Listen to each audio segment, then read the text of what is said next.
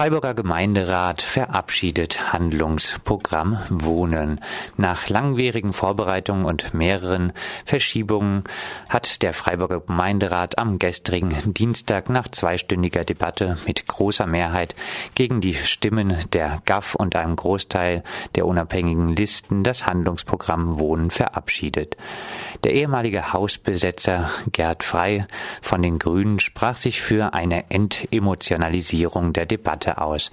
Bei notwendigen Neubaumaßnahmen gäbe es sofort Protest in der Nachbarschaft. Siedlungsergänzungen in den Quartieren lösen heute fast automatisch Proteste in der direkten Nachbarschaft aber auch in den Quartieren, in den betroffenen Quartieren aus. Es bestehen Ängste, dass wertvolle Grünflächen verschwinden, eine zu hohe Bevölkerungsdichte entsteht und Grundstücke für den Wohnungsbau in Anführungszeichen ausgemustert werden als ein positives städtebauliches Beispiel, das zeige, dass es auch innerstädtische Entwicklungsmöglichkeiten gebe, nannte er das neue Gebiet östlich des Viere-Bahnhofs.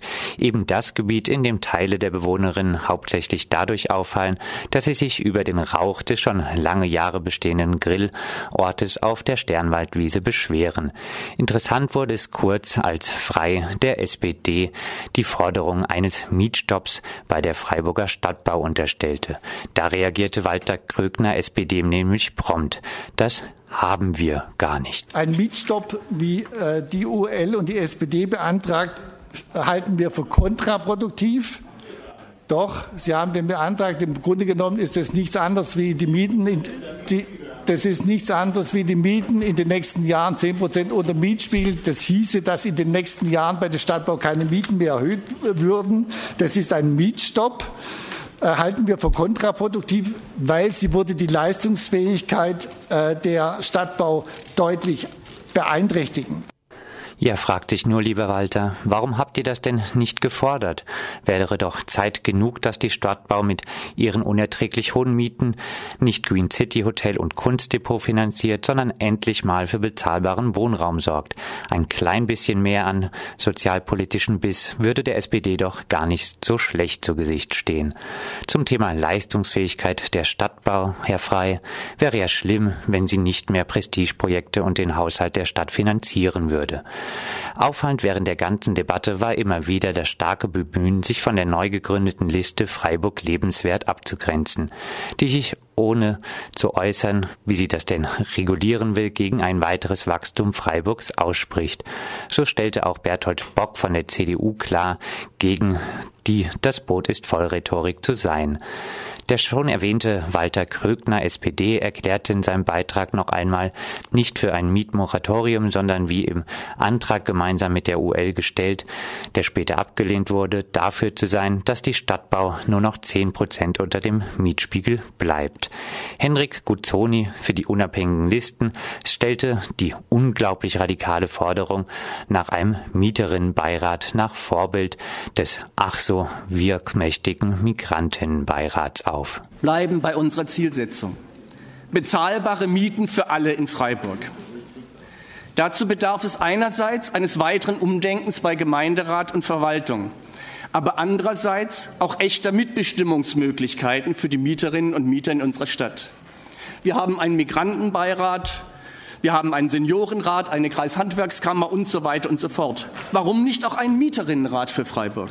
Wirklich störend bei der doch sehr zahmen Debatte im Gemeinderat, bei der immer wieder von allen Seiten auch die Fortschritte in der Wohnungspolitik manifestiert im Handlungsprogramm Wohnen hervorgehoben wurden, wirkte nur Grünalternativen Stadtrat Cognac McCabe, dem von vielen Mitgliedern des ach so toleranten Gemeinderats mal wieder diskriminierende Blicke zugeworfen wurden. Er erklärte, warum die GAF sich nicht am Handlungsprogramm Wohnen beteiligte. Ja, ziemlich viele Leute haben heute gesagt, das ist das wichtigste kommunalpolitische Thema. Und die reden von der großen Konsens in diesem Haus, was wie bei diesem Thema. Wir waren die einzige die Gruppe aus dem Gemeinderat, der nicht in diesem Antrag teilgenommen hat. Der Grund dafür, und wir fühlen uns heute bestätigt, ist, dass er wollte eigentlich keine unehrliche Diskussion führen, wie heute stattfand.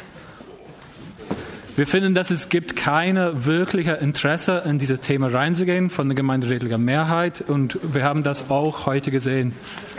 Wo stellen wir das fest? Ihr, ihr könnt darüber lachen, aber ich glaube nicht, dass ihr wirklich davon getroffen sind von dem Problem gerade.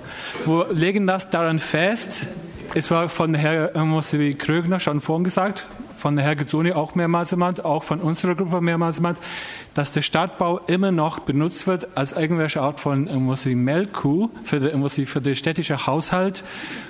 Und es wird immer noch geschehen. Das Geld wird irgendwie ausgeschüttet an die Stadt und das ist nicht immer gerecht. Also auch, was noch dazu kommt, man sagt, dass, dass der Stadtbau, dass die Mieten sollte so hoch gehalten werden, um dass sie ihr eigenes Kapital haben, um dass sie die Zeug noch mit diesem Geld noch tun kann.